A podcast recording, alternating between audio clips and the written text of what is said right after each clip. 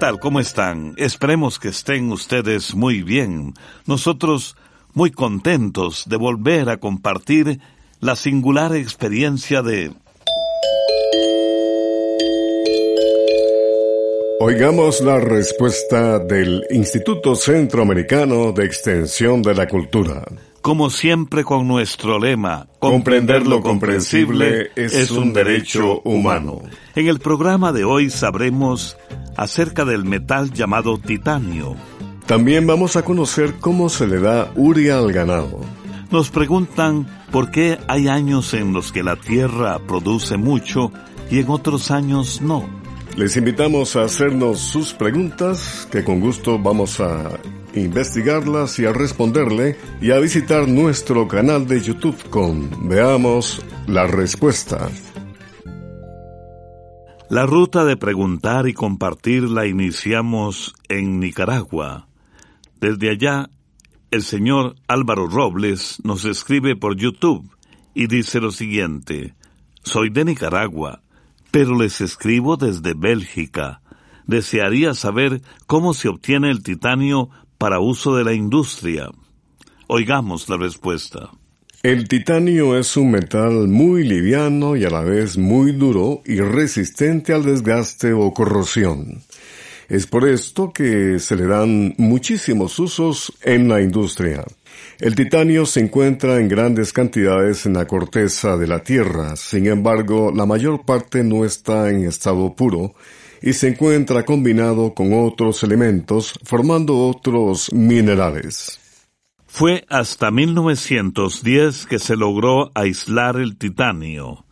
Después se empezaron a hacer diferentes mezclas con otros metales como el hierro y el aluminio, lo que ha permitido darle al titanio infinidad de usos en la industria. Existen diferentes métodos para obtener el titanio puro. Quizás el más común es un método en el cual el mineral se mezcla con una solución de cloro y después de sodio. En el primer paso, los elementos que están mezclados con el titanio se separan y el titanio queda mezclado con el cloro. Después, al agregarle sodio, el cloro se mezcla con el sodio y el titanio queda puro. Este proceso se hace en laboratorios especializados, pues cada etapa del proceso requiere de temperaturas específicas y ambientes muy limpios. Como dijimos anteriormente, a las aleaciones o mezclas de titanio con otros minerales o sustancias se le dan muchos usos. El titanio se usa, por ejemplo, para fabricar distintas piezas de aviones y de naves espaciales o cohetes que deben ser livianas, muy resistentes y soportar altas temperaturas. También se usa para hacer herramientas, joyería y hasta implantes médicos, es decir, piezas que se introducen en el cuerpo humano para sustituir, por ejemplo, huesos o dientes. En este caso, el titanio es ideal porque además de ser liviano y resistente, no se corroe o desgasta al estar en contacto con los líquidos del cuerpo. Además, tiene la característica de ser un material que no es venenoso, no causa alergias y otra cosa muy importante, que no es rechazado por el cuerpo humano. Sin embargo, uno de los usos más comunes del titanio es como aditivo de pinturas y otros productos parecidos, gracias a lo cual se obtienen, por ejemplo, el blanco de titanio, que es una pintura blanca muy duradera. Ya casi cumple 58 años de existir este espacio de Oigamos la Respuesta. Quisiera saber cómo debe dársele la urea al ganado. Desde Madrid, Nicaragua, el señor Rigoberto Herrera Rocha nos ha hecho esta consulta y vamos a escuchar la respuesta. La urea es una sustancia que se usa con frecuencia en la alimentación del ganado porque contiene nitrógeno. El nitrógeno mejora la forma en que las vacas asimilan los alimentos, cosa que ayuda a que haya una mayor producción de leche. Y la urea sale más barata que otros productos que contienen nitrógeno. Se acostumbra darle urea al ganado cuando no comen toda la proteína que necesitan, sobre todo durante el verano, cuando hay menos pasto debido a la sequía. Sin embargo, se debe tener mucho cuidado con la cantidad de urea que se le da al animal, porque si se le da más de la cuenta puede llegar a intoxicarse y a enfermarse, y si no se le da un buen tratamiento, el animal podría morir. La urea viene granulada y puede mezclarse con agua y melaza y rociarse en el pasto que comen los animales.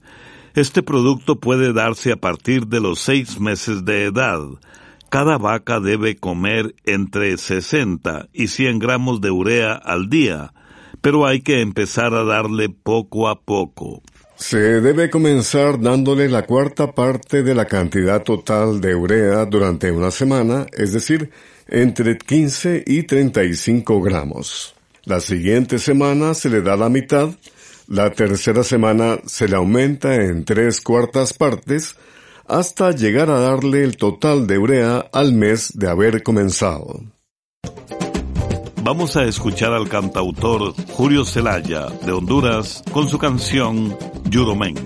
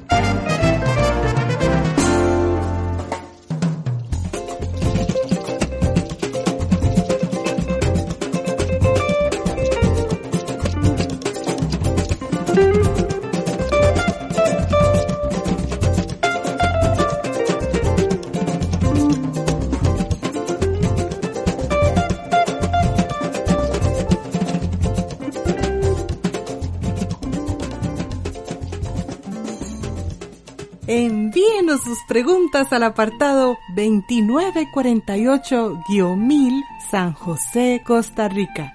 También nos puede contactar al correo electrónico isq.org o encuéntrenos en Facebook como Oigamos la Respuesta.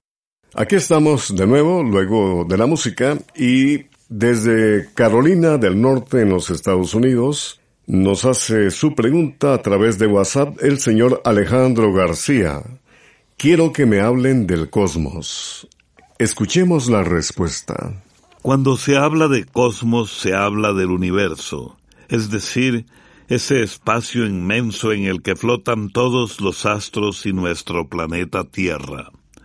Desde el inicio mismo de la humanidad, las personas se han preguntado por ese lugar oscuro lleno de puntos brillantes que se observa en las noches, y desde entonces se han dedicado a estudiarlo. Es así como fueron descubriendo la existencia de astros a los que llamaron estrellas y planetas.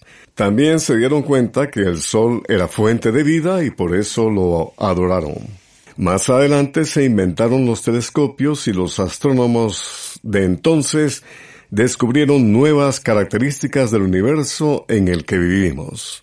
Actualmente existen telescopios muy modernos, computadoras y muchos otros aparatos que han facilitado su estudio. Sin embargo, Todavía no se sabe bien qué tamaño y forma tiene y mucho menos dónde empieza y dónde termina el cosmos. Eso es algo que nosotros no podemos ni siquiera imaginar.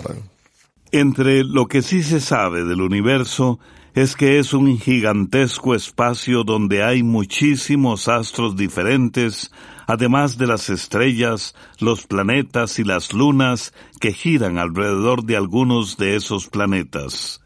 También hay cometas, asteroides y nebulosas que son grandes acumulaciones o nubes de polvo y gas. Asimismo, sabemos que la Tierra está dentro del sistema solar, que está formado por ocho planetas que son Mercurio, Venus, la Tierra, Marte, Júpiter, Saturno, Urano y Neptuno, y todos ellos, a su vez, forman parte de una galaxia llamada Vía Láctea. Para tener una leve idea de la grandeza del universo, le diremos que los científicos han descubierto más o menos 500 millones de grandes conjuntos de astros o galaxias parecidas a la Vía Láctea.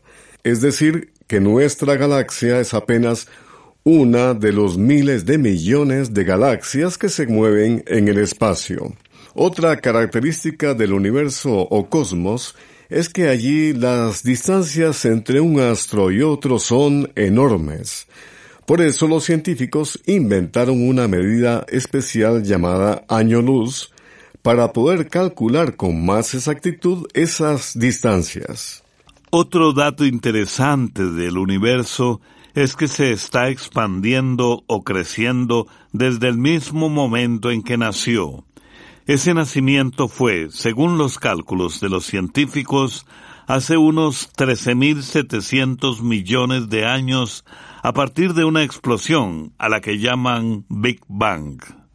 El deseo de los científicos de conocer más acerca del universo hizo posible que en 1969 llegaran los primeros astronautas a la Luna y a partir de entonces se fueron desarrollando misiones espaciales con sondas o robots que viajan por el espacio y nos permiten conocer de cerca planetas como Marte y otros más lejanos como Saturno o Júpiter. Además, se han enviado telescopios espaciales que están girando alrededor de la Tierra y que ayudan a los científicos a observar lugares lejanos del universo. Pero aún con todo lo que se sabe hoy día, queda muchísimo por conocer. Pero como pertenecemos al universo y todo lo que existe en el universo tiene que ver con nosotros, seguiremos en busca de los secretos que pueda revelarnos el cosmos infinito. Un amigo oyente que nos escribe desde El Salvador nos hace la siguiente consulta. Quiero saber si el pescado, los camarones, los huevos de tortuga y las conchas tienen colesterol. Oigamos la respuesta. Primero que todo le diremos que el aumento de los niveles de colesterol tiene dos causas. Una de ellas se relaciona con la herencia y la otra con lo que comemos. En este sentido, hay una serie de alimentos que los médicos aconsejan evitar a quienes padecen de colesterol alto.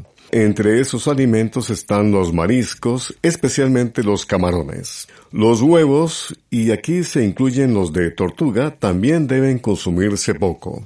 En cuanto al pescado, las cosas cambian, ya que la gran ventaja que ofrece su carne es que la grasa que contiene no eleva los niveles de colesterol. Dos voces unidas por un sentimiento. Carmela y Rafael de México nos dejan escuchar su canción Varita de Nardo.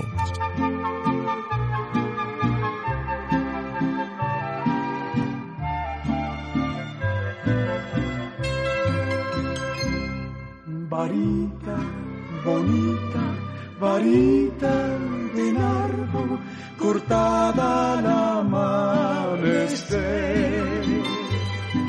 Quisiera tus ojos, tu suave perfume, pa' perfumar mi querer.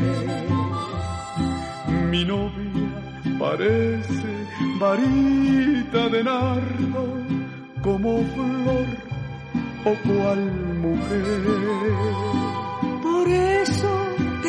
Quiero, varita de nardo, porque eres cual mi querer. Yo te voy, te voy a cortar, aunque sufras un cruel dolor, pues solo te quiero, varita de nardo, para perfumar mi amor. En una cajita guardaba mis flores. Como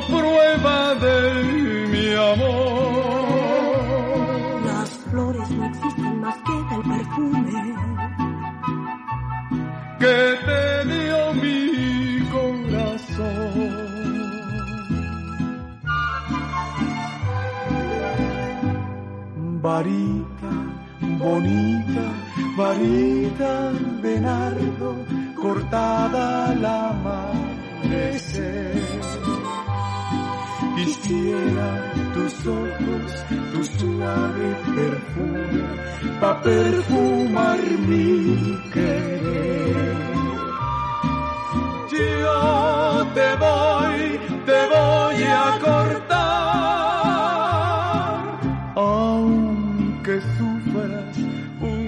cruel dolor, pues solo te quiero, varita de para perfumar mi amor.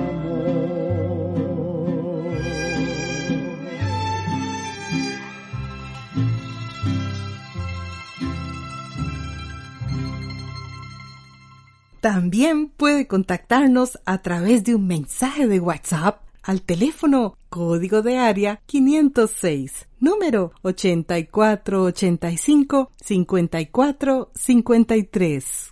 Regresamos de la música y desde Escazú, San José, Costa Rica, la señora María Cristina Gómez Gómez nos ha enviado una carta con su pregunta que dice ¿Por qué hay años que la tierra produce mucho y otros no? Por ejemplo, tengo matas de chayote que un año se cargan y el que sigue se tienden muy bonitas pero no echan nada. Esto también pasa con el café. Hay años que la cosecha es malísima aún con los mismos cuidados. Escuchemos la respuesta. Son muchas causas las que pueden afectar la germinación, el crecimiento y la producción de las plantas. No es extraño que un cultivo dé buena cosecha un año y no tan buena el siguiente año.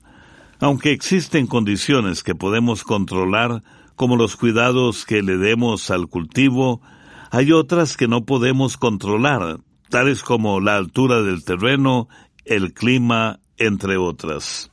Por ejemplo, hay cultivos que son muy sensibles a los cambios de temperatura, a la falta o exceso de lluvias, a los vientos fuertes, al exceso de sol, entre otras cosas.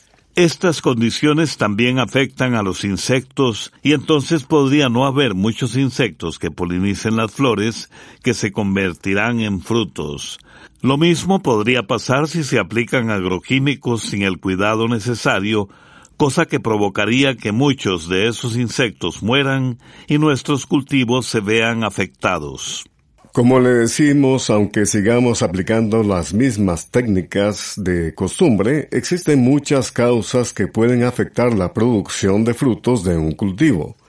El caso de una chayotera que crece rápidamente requiere de mucha agua para su crecimiento y fructificación. Desde que comienza a dar frutos, posiblemente el tiempo de mayor producción durará unos nueve meses. A partir de ese momento hay que darle algunos cuidados como podas para que la planta, por decirlo de alguna manera, vuelva a tomar fuerza y mantenga una buena producción. Si esas labores no se hacen, es normal que la planta baje su producción. El chayote, como le dijimos, necesita mucha agua para poder crecer y dar fruto. En época seca debe regar casi a diario y en época de lluvias se debe asegurar que el terreno se mantenga siempre húmedo. Así, si un año está lloviendo menos, se debe aplicar el riego aún en época de lluvias. La temperatura es otro factor que puede afectar la producción de chayote. Temperaturas mayores a los 28 grados pueden afectar a la planta, mermando su crecimiento y su producción. Lo mejor es tener la planta en lugares frescos y a la sombra.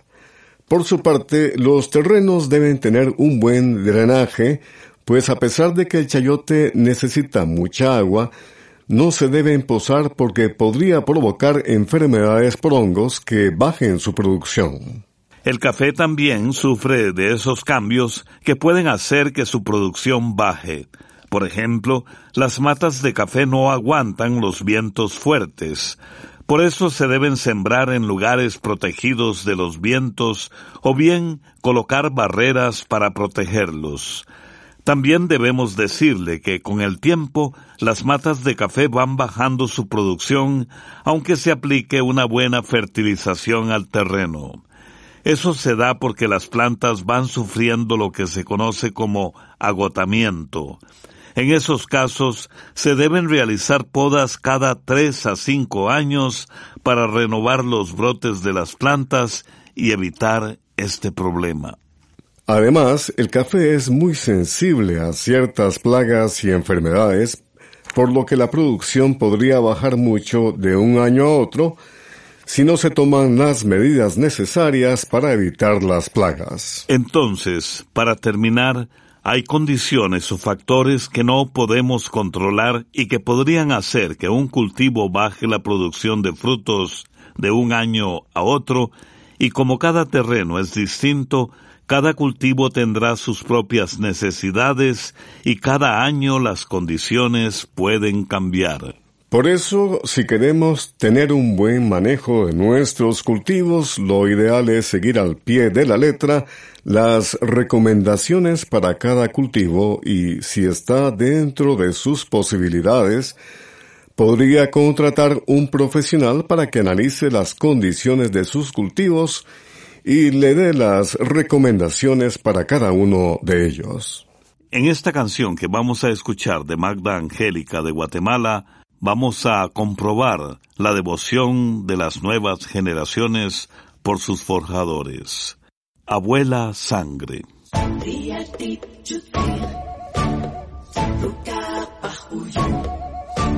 Voy entre sombras detrás de sus huellas, ese olor que ha dejado en la tierra, donde su piel amó y a su abrigo dio un llanto de vida, donde su piel amó y a su abrigo dio un llanto de vida. Voy a seguir su cabello trenzado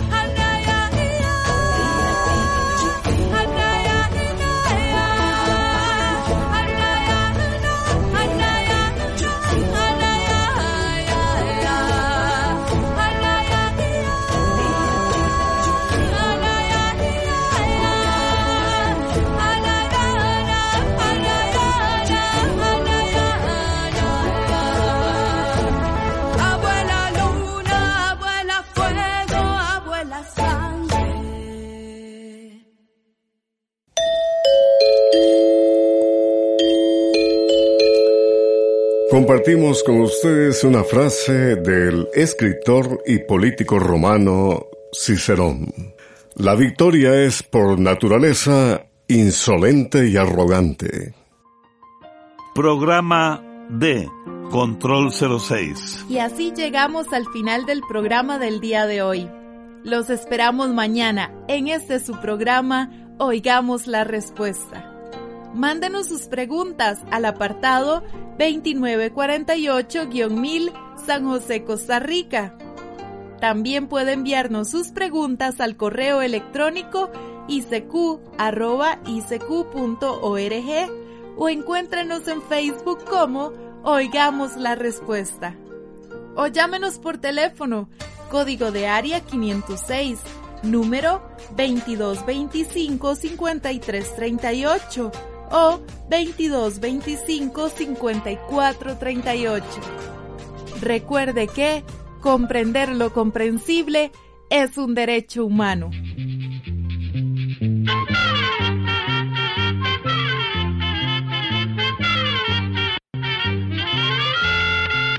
Llegó el momento de despedirnos. Va a la escuela, se va cantando